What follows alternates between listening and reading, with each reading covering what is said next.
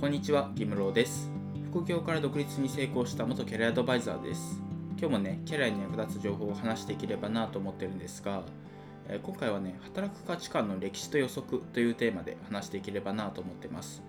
で、まあ、結論から先に言うとね、まあ、仕事が娯楽化してきますよと、まあ、将来ね、仕事っていうのは趣味とか娯楽に近いものになっていきますよっていう、そういう話ができればなと思ってます。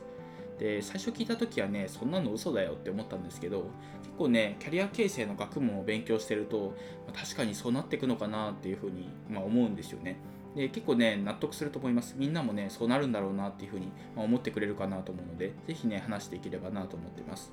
でこのね話をする時にはね絶対歴史を遡ら登らないといけないんですけどで最初にね働くっていう概念が生まれたのが、まあ、紀元前、まあ、聖書とかに書いてあるような内容なんですけど、まあ、要はねその労働っていうのは区域なんですよ。まあ、アダムとイブが、まあ、木の実を食べちゃって、まあ、リンゴを食べちゃって、まあ、それでねあのその罰として労働をしてると、まあ、要はねあの働くっていうのは罰だとなんかそういうね感じで最初始まるんですよ。でその次にね、まあ、まあ歴史というか時間が経っていって、まあ、要は人がたくさん出てできてで農業をしたりとかあとは戦争をしたりとか、まあ、生き残るために働くっていうのが、まあ、働くの意味というか、まあ、働くの価値観の、ま、大前提だったんですよね。でそこから、まあ、時間が経って産業革命が、まあ、起こるわけですよ。でそうなったらそのいろんなものをね機械でできるようになってですごいね生活を便利にするために働くっていうそういう考え方が生まれるんですよね、まあ人生を豊かにするために働くみたいななんかそういう考えがねあの生まれてくるんですよ例えば蒸気機関車とか、まあ、これは最たる例ですよね、まあ、全然ね今までなくてもなんとかなったというかまあ全然ね蒸気機関車がなくても生活はできたっていうところからまあ蒸気機関車ができて遠くまで物を運べるようになってで移動もね早くできるようになってっていうので人生が豊かになるっていう、まあ、そういうことがね実現できるようになったわけですよ。でそうしたらね今までやっていた仕事とかもなくなっていってで新しい仕事、まあ、蒸気機関車の運転手とかあとはね機械で綿織物をやったから綿織物の仕事職人っていうのは少なくなったけれども、まあ、機械を直す仕事っていうのが新しく生まれたとかどんどんね仕事がねあの生まれ変わっていくというか、まあ、今あった仕事っていうのがなくなって新しい仕事が生まれていくっていうそういうね新陳代謝がねあのできていくわけですよね。で今でもねこの流れっていうのは結構あって例えば今だとね、まあ、事務作業とか経理の作業とかって、まあ、結構コンピューターでできるようになったというか、まあコンピューターというか AI が自動でやってくれるようになってるわけですよ。そしたらね AI とか機械に任せた方が人を雇うよりもね安く済むのでもう一回ねソフトを買っちゃえばずっとその作業はねやってもらえるというか機械がねやってくれるのでそしたら給料をね毎月人に払うよりもね安く済むわけですよ。でそしたら自然とねその会社も、まあ、経理とか事務の人をね雇うのをやめましょうと。で他の仕事をしてもらいましょうとかちょっとね事務の給料を下げましょうとかそういう感じになっていくわけですよね。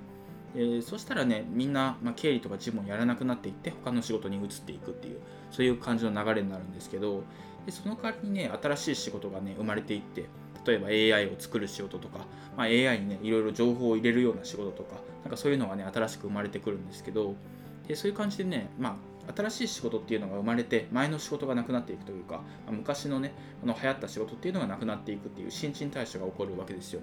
でやっぱりねさっき言ったようにねその人生を豊かにする仕事っていうのがどんどん増えていくというか、まあ、今までね生きるためにやってた仕事とか、まあ、大変だった仕事っていうのを機械がやってくれてで人はね何をやるかっていうと自分がねやっていて楽しい仕事とかまあ人にね貢献できるような仕事とかちょっとねボランティア感とか娯楽感っていうのがあの仕事にね付与されていくというかまあ仕事をやるっていうのはまあ自分が楽しいからやるとか趣味としてやるとかなんかそういう考え方がね強くなっていくわけですよ。例えばインスタグラマーとか YouTuber プロゲーマーとか、まあこういう仕事って5年前ぐらいまではやってるって言ったらふざけてんのかって言われてたような仕事じゃないですか、まあ、インスタグラマーとかねそんなのねただ写真上げてるだけだろうとかそういう風に言われてたような仕事でも今となってはねもう月収何千万とか稼いでる人とかもいますしで YouTube とかもね本当にすごいことになってるじゃないですか。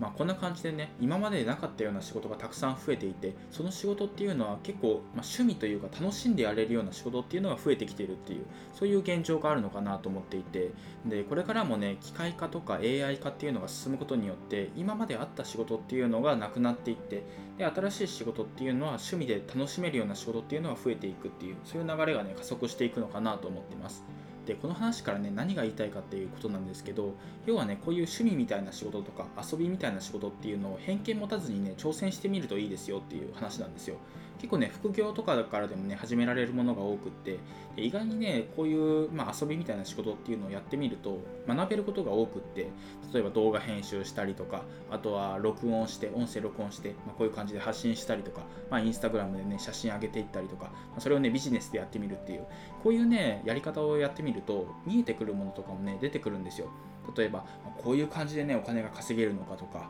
なんかこういう感じでね時代が変わっていくのかっていうのをねなんとなく体感できるところがあるのでそういうところからでもねいろいろ発見があるかなと思うのでぜひね騙されたと思ってね副業っていう形でもいいので遊びみたいな仕事っていうのをねやってみてください。というわけで今回は以上なんですが今回は働くの価値観の歴史と予測というテーマで話してきました。まあ、結構ね、時代が変わるにつれてね、仕事の質っていうのも変わっていくので、それをね、予測することで稼げるチャンスっていうのも増えていくかなと思うので、ぜひね、いろいろ挑戦してみてください。で今回は以上なんですが、副業円形状というブログをやっていて、そっちでもね、結構役立つ情報を発信してるので、もしよければね、そっちも合わせて読んでみてください。というわけで今回は以上です。ありがとうございました。